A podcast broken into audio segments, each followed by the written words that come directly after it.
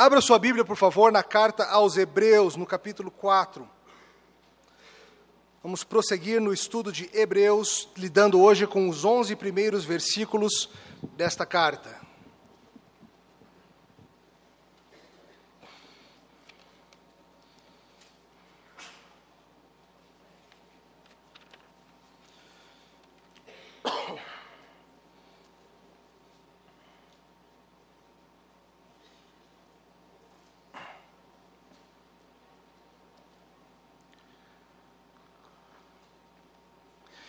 Hebreus capítulo 4, versos 1 a 11. Escute com fé, com amor e receba e pratique na sua vida a santa palavra do Senhor. Assim diz o Senhor: Temamos, portanto, que, sendo-nos deixada a promessa de entrar no descanso de Deus, suceda parecer que algum de vós tenha falhado. Porque também a nós foram anunciadas as boas novas, como se deu com eles. Mas a palavra que ouviram não lhes aproveitou, visto não ter sido acompanhada pela fé naqueles que a ouviram.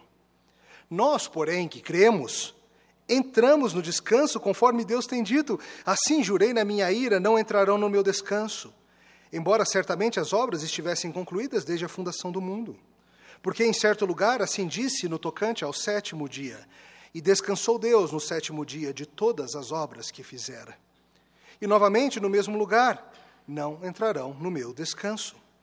Visto, portanto, que resta entrarem alguns nele e que por causa da desobediência não entraram aqueles aos quais anteriormente foram anunciadas as boas novas, de novo deter, determina certo dia, hoje, falando por Davi, muito tempo depois, segundo antes fora declarado: Hoje, se ouvirdes a sua voz, não endureçais o vosso coração.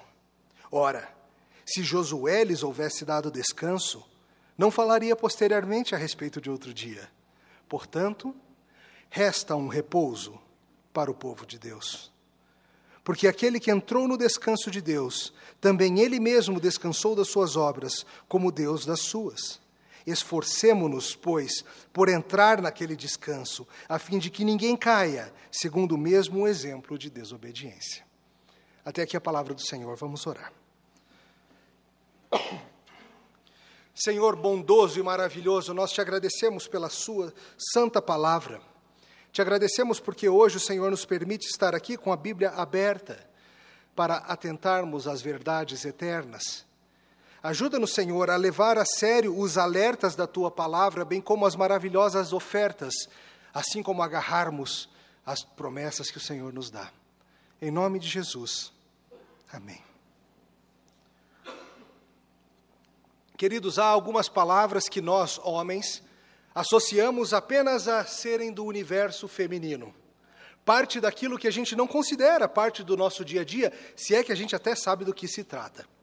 Nessa semana reuni mais uma vez o meu comitê de assessores para assuntos ilustrativos homiléticos, um grupo de homens e mulheres que me ajudam nessas ocasiões, para reunir algumas dessas palavras que são apenas parte do universo feminino. Os homens não deram nenhuma boa sugestão, mas as mulheres trouxeram ótimas sugestões. Palavras como policístico, rasteirinha, esfoliante, meia pata, carboxiterapia, Mr. Darcy, selagem, e uma delas explicou: selagem é uma hidratação que diminui o volume e a luz um pouco, mas não é tão forte quanto uma progressiva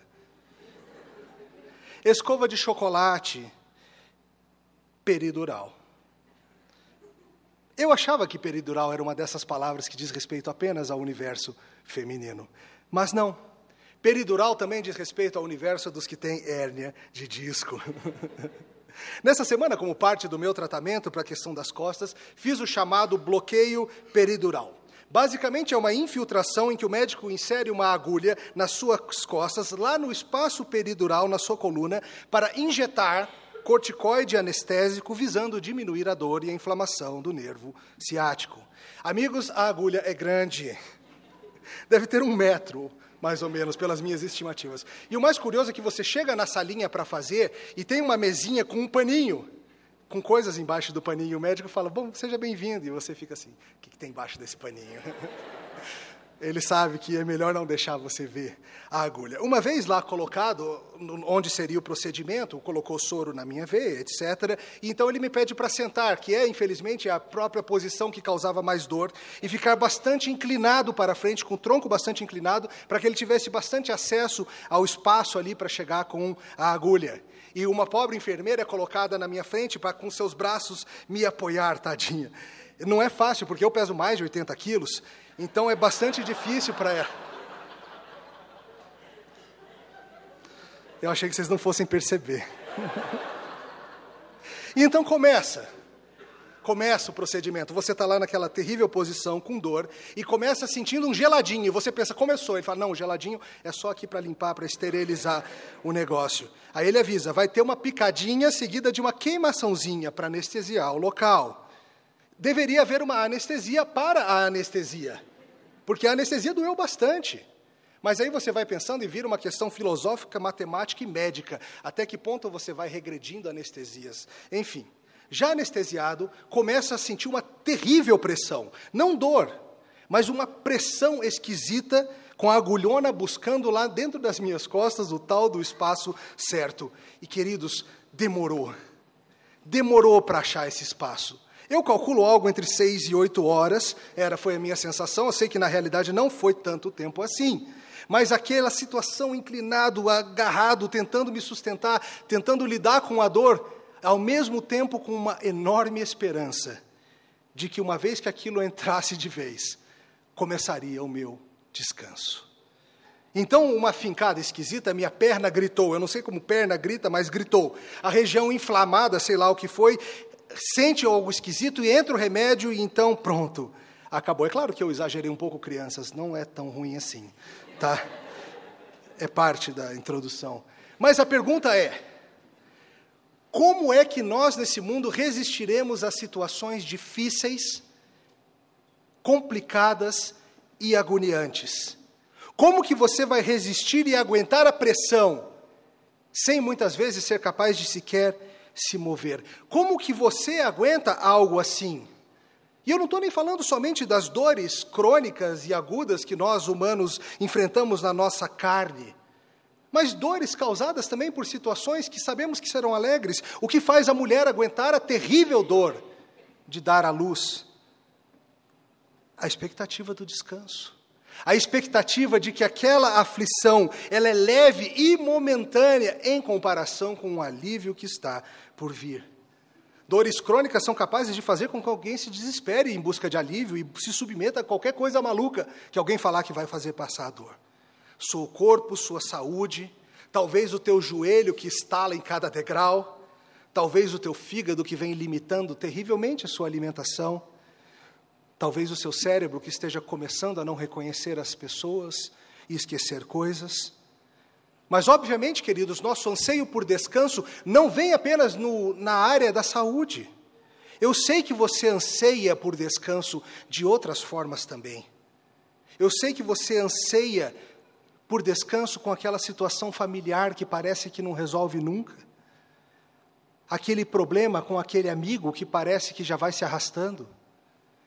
E se você é um cristão, eu sei que você anseia também por se ver livre do seu pecado, que continua aflorando, que continua inflamando, que continua aparecendo nas horas mais inconvenientes. Teu coração anseia por descanso das aflições, das dores e do pecado. Depois do culto, nós vamos, depois da, da, pregação, vamos cantar um hino que tem a seguinte estrofe em que o autor fala: E eu esperando em seu favor, que eu já pudesse descansar que o seu poder e o seu eterno amor vencesse o mal e o meu pecar. Você anseia por descanso? Você anseia por repouso? Hoje nós vamos falar do descanso que nos aguarda. Hoje nós vamos falar daquilo que, em que, se você colocar os seus olhos e o seu coração, você vai ser capaz de aguentar as dores desse mundo aquilo que Deus nos promete. e que faz com que a gente aguente as pressões, as picadas as inflamações que virão. Em resumo, hoje nós veremos que Deus nos chama a perseverarmos pela fé, a fim de entrarmos no seu descanso. De novo, Deus nos chama a perseverarmos pela fé, a fim de entrarmos no seu descanso. Vamos ver isso em dois breves pontos. Primeira coisa para considerar hoje de manhã: os que não perseveram não entram no descanso, o qual só pode ser recebido pela fé. Olha de novo o verso 1 e verso 2 na sua Bíblia. Temamos, portanto, que, sendo-nos deixada a promessa de entrar no descanso de Deus, suceda parecer que algum de nós tenha falhado. Porque também a nós foram anunciadas as boas novas como se deu com eles. Mas a palavra que ouviram não lhes aproveitou, visto não ter sido acompanhada do quê? Não ter sido acompanhada pela fé naqueles que a ouviram. Queridos, nas últimas semanas nós estamos investigando esse livro maravilhoso de Hebreus e considerando acerca de Jesus Cristo, acerca de como ele é superior a todas as outras figuras bíblicas e como que nós nos encaixamos nessa grande história. Nós aprendemos que Jesus é maior e superior a qualquer figura do Antigo Testamento, inclusive ao próprio Moisés, a respeito de quem estamos estudando nos domingos à noite. Nós vimos que Jesus é fiel sobre toda a casa de Deus, a casa que Ele está estabelecendo, o seu povo, uma grande reunião de todas as línguas e nações. E no contexto dessa história, desta carta, o povo de Deus estava começando a enfrentar severa perseguição e havia pessoas que estavam questionando: será que vale a pena? Será que vale a pena continuar com essa dor crônica? Será que vale a pena ficar nessa aflição? Não é melhor a gente ceder logo à pressão desse mundo, desistir desse negócio de seguir a Jesus e ter alívio?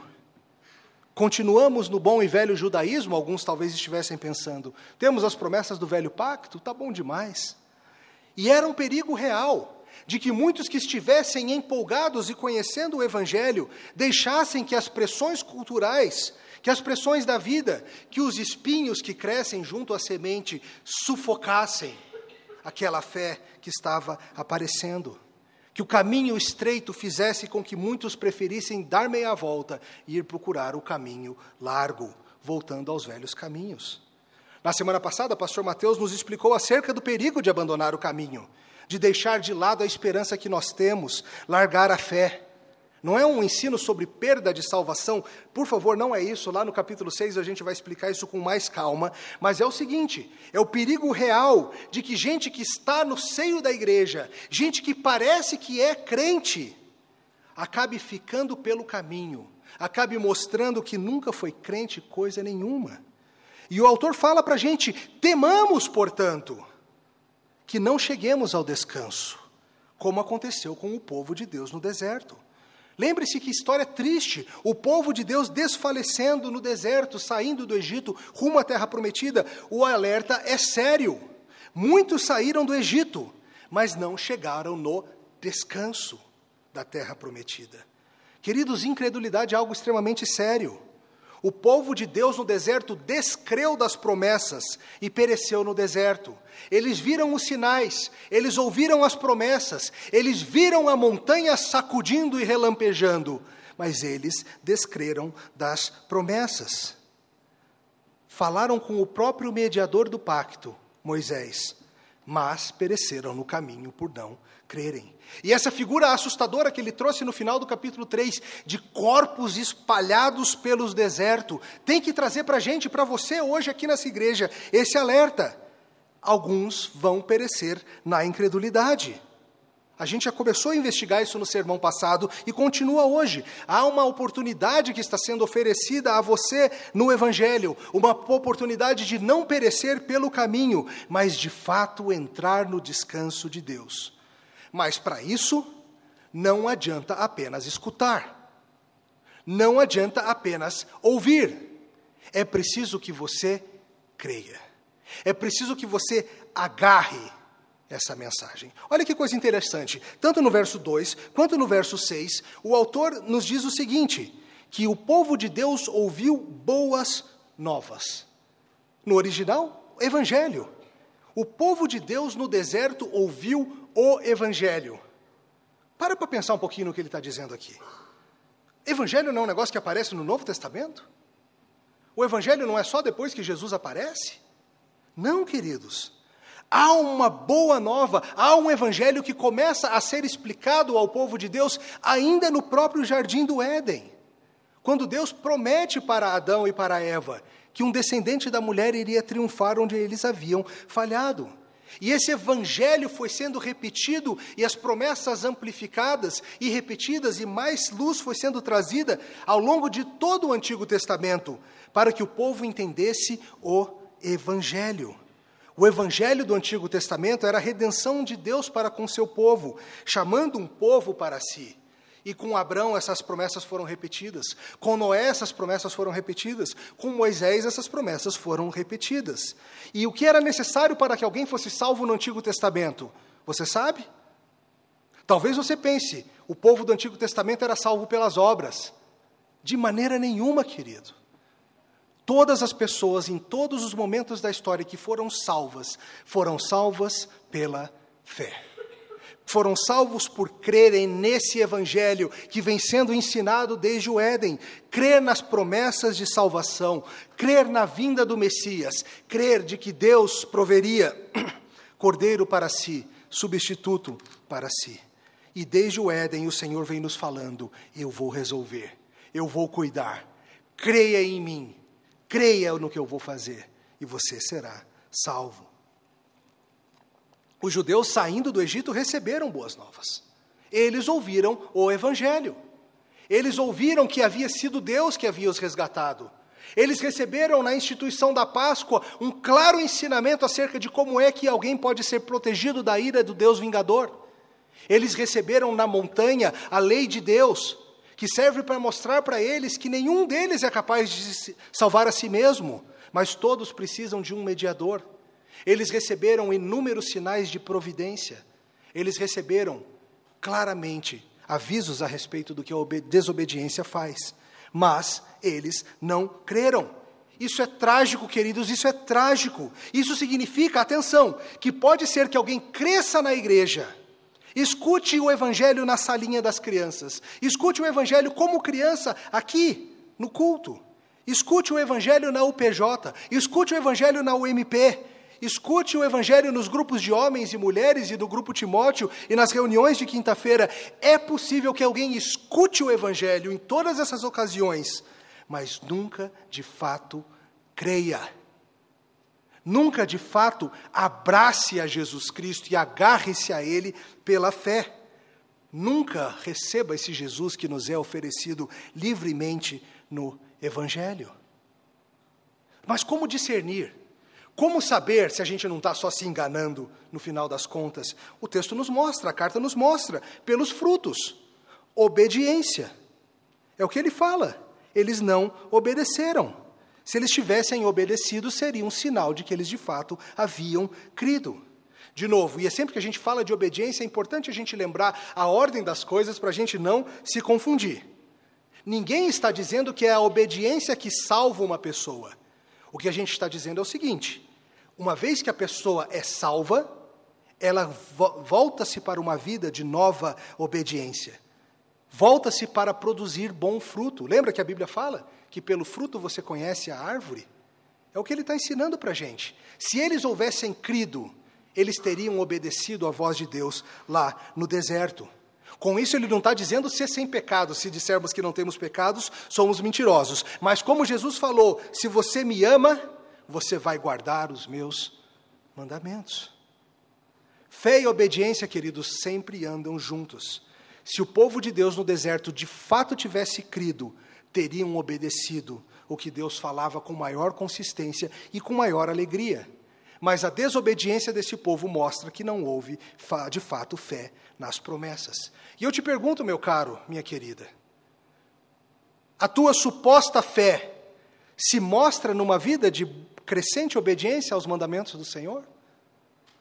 Você diz que é um discípulo de Jesus, mas você continua hoje enredrado e aprisionado pelas mesmas práticas, mesmos pecados de 5, 10 anos atrás? Se eu perguntar para sua esposa, para o seu marido ou para os seus filhos, houve progresso na sua santidade nos últimos meses, nos últimos anos? Ou você continua como o povo de Deus no deserto, andando em círculos?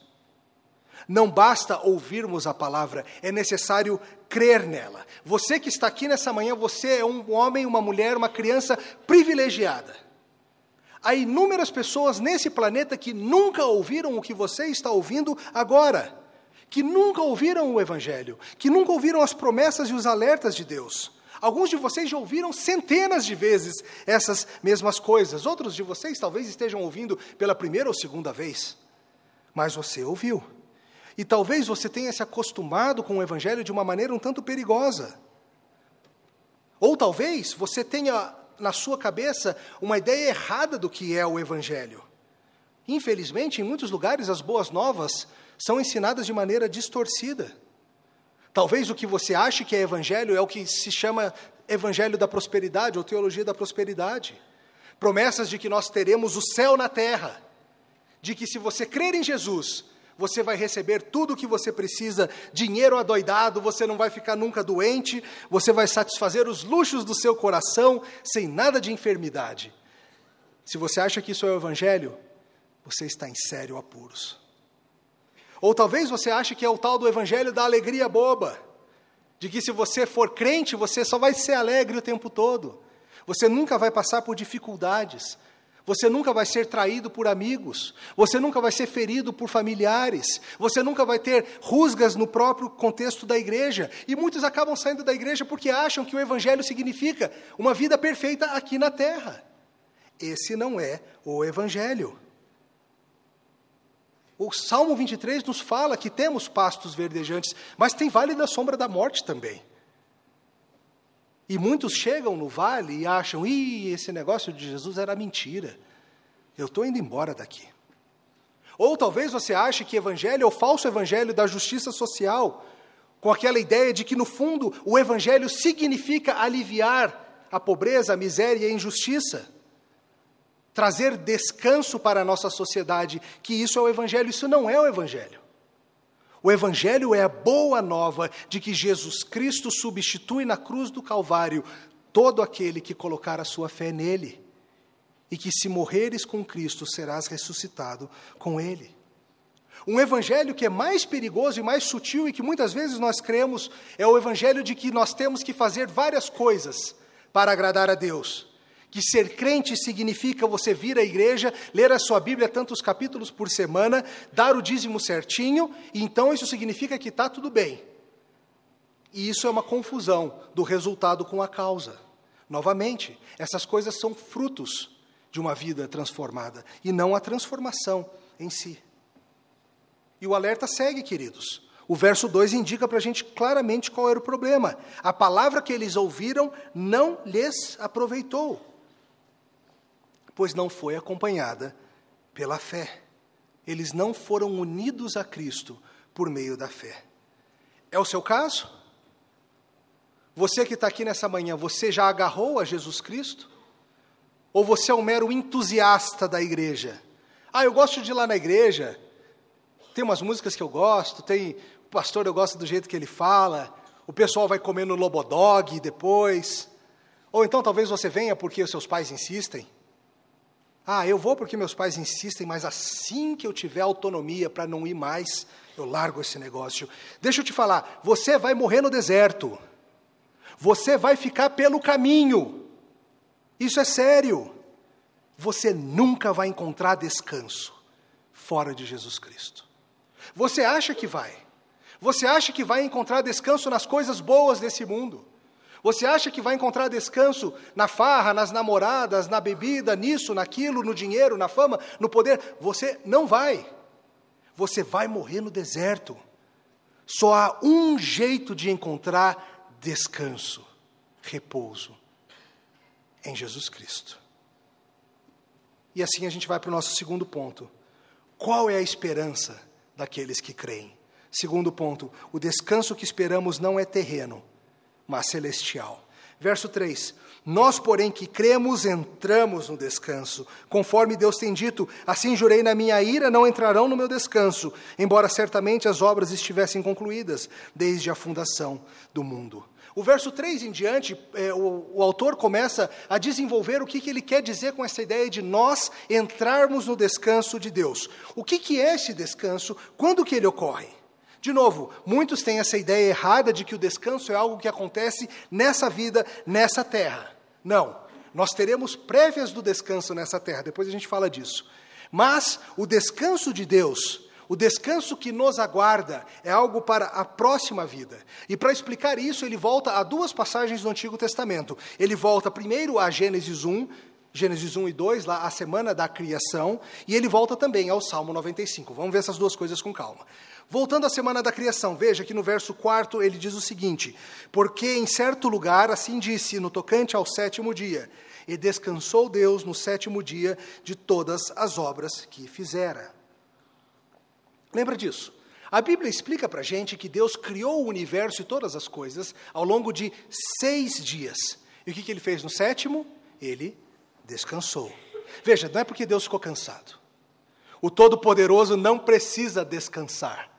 Não é porque ele ficou exausto de criar passarinho. Não é isso. Mas Deus estava modelando para nós, a humanidade, algo acerca de como Ele queria que nós vivêssemos. Ele cessa a sua atividade e descansa no sétimo dia para ensinar para a humanidade um padrão um padrão de trabalho por seis dias, descanso no sétimo dia e com comunhão e alegria junto com o povo de Deus. E a Bíblia nos ensina isso. Deus, no sétimo dia, entrou no seu descanso. Lembra disso. Voltando para o Salmo 95, que também o pastor Mateus já explicou um pouco sobre ele. Salmo 95 é muito interessante, porque ele faz um alerta ao povo de Deus, semelhante ao alerta que havia sido feito lá no deserto, do povo não arrefecer, do povo não desistir. E ele fala: hoje, se ouvirdes a sua voz, não o quê? Não endureça o seu coração. O povo de Deus, lá no deserto, endureceu o coração e pereceram no deserto. Mas a pergunta que alguém poderia fazer é a seguinte: peraí, peraí. Eles já entraram no descanso. Por que, que o autor está falando de entrar no descanso de Deus? Que descanso mais os hebreus deveriam esperar se eles já estavam habitando na terra prometida? As promessas de Deus feitas lá atrás não eram acerca da terra prometida? E o Salmo 95 responde para a gente, e o autor aos Hebreus complementa. O Salmo 95, escrito centenas de anos após o povo de Deus ter entrado em Canaã, continua falando sobre um descanso futuro. O salmista estava alertando aquele povo naquele tempo a não fazerem igual os seus antepassados haviam feito e serem incrédulos e desobedientes, porque se fizessem isso, ficariam pelo caminho. Nós vimos hoje textos aqui em Josué, em que Deus fala: vocês entrarão no meu descanso. E depois de Josué conquistar a terra, eles falam: agora estamos em descanso, agora estamos em repouso. Mas o que Hebreus está explicando para a gente é o seguinte: o descanso que os hebreus receberam ao entrar na terra prometida era apenas uma prévia, era apenas um trailer do grande filme que viria depois. O tema de descanso é um tema que passa ao longo de todas as Escrituras. Passa lá pela semana de criação, no sétimo dia, passa lá pela história de Noé. Não sei se você lembra, quando Noé nasceu, os pais dele colocaram o nome dele e falaram algo como talvez seja Ele que nos traga descanso. E a Bíblia continua, e no Salmo 95, em outros lugares, Deus continua prometendo para a gente um descanso. A conquista da terra não foi o final da história. E no verso 8 ele fala o seguinte: Ora, se Josué lhes houvesse dado descanso, não falaria posteriormente acerca de outro dia. Se Josué houvesse resolvido o problema de uma vez por todas, não teria por que Davi, centenas de anos depois, estar tá falando que um descanso ainda nos aguarda. Vamos lembrar de quem era esse Josué. Depois do falecimento de Moisés, quando ele, antes de entrar na terra prometida, falou com o povo, deu algumas instruções, relembrou a lei, fez vários alertas, falou das promessas de Deus, Deus, por meio de Moisés, escolheu Josué para ser o novo líder do povo. Aquele que iria liderar a maravilhosa e impressionante campanha militar de conquista da terra prometida. E Josué foi esse líder, e nós lemos mais cedo no nosso culto o testemunho acerca dele, de como ele foi obediente, como ele não deixou de fazer nada do que Moisés havia dito que ele tinha que fazer. Josué foi poderoso, Josué foi impressionante, Josué trouxe ao povo de Deus o descanso que ele havia prometido. Enfrentou seus inimigos, foi fiel ao Senhor e recebeu por fim descanso dos seus adversários. Mas a Bíblia fala para a gente: isso não era tudo, isso não era o final da história, isso era apenas uma prévia, isso era apenas um símbolo. Todo aquele evento da conquista de Canaã, Josué liderando o povo, Josué derrotando os inimigos, Josué sendo fiel à palavra de Deus, era apenas uma prévia de alguém que viria depois para ser o novo e maior Josué, que seria fiel sobre todas as coisas do Senhor e que lideraria o povo de Deus e derrotaria os inimigos de Deus e traria o seu povo para, enfim, o grande e final descanso. Queridos, o povo de Deus sempre esperou por um descanso que não fosse meramente desse mundo. Não é uma novidade do Novo Testamento. A Bíblia nos fala que Abraão, embora estivesse feliz com a terra que Deus lhe dera, aguardava uma cidade final, da qual o arquiteto e edificador é o próprio Deus. Vamos juntar essas coisas todas. O povo de Deus no Antigo Testamento não recebeu o repouso final, eles receberam prévias do repouso final. Ainda havia algo maior por vir, quando chegasse o novo e maior Josué. Josué e Jesus são o mesmo nome, um em hebraico e o outro vindo do grego. Em grego se escreve igualzinho. O primeiro Josué liderou o povo na entrada da terra prometida, o descanso terreno. O segundo Josué, Jesus Cristo de Nazaré, liderou o povo de Deus para a entrada do grande e eterno descanso de Deus. Versos 9 e 10. Portanto, resta um repouso para o povo de Deus, porque aquele, falando de Jesus, que entrou no descanso de Deus, também ele mesmo descansou das suas obras, como Deus das suas ainda resta um descanso para você, parte do povo de Deus. Se você está unido ao grande e maior Josué, Jesus Cristo, pela fé, resta um descanso para você. Por isso, deixar Jesus e se agarrar às velhas formas desse mundo é uma enorme tolice. Por isso, deixar Jesus para ficar só com o judaísmo é uma idiotice é preferir a prévia à coisa completa, é preferir o parcial ao integral, é preferir a sombra à realidade. Por vezes, queridos, eu sei que é extremamente desgastante seguir a Jesus.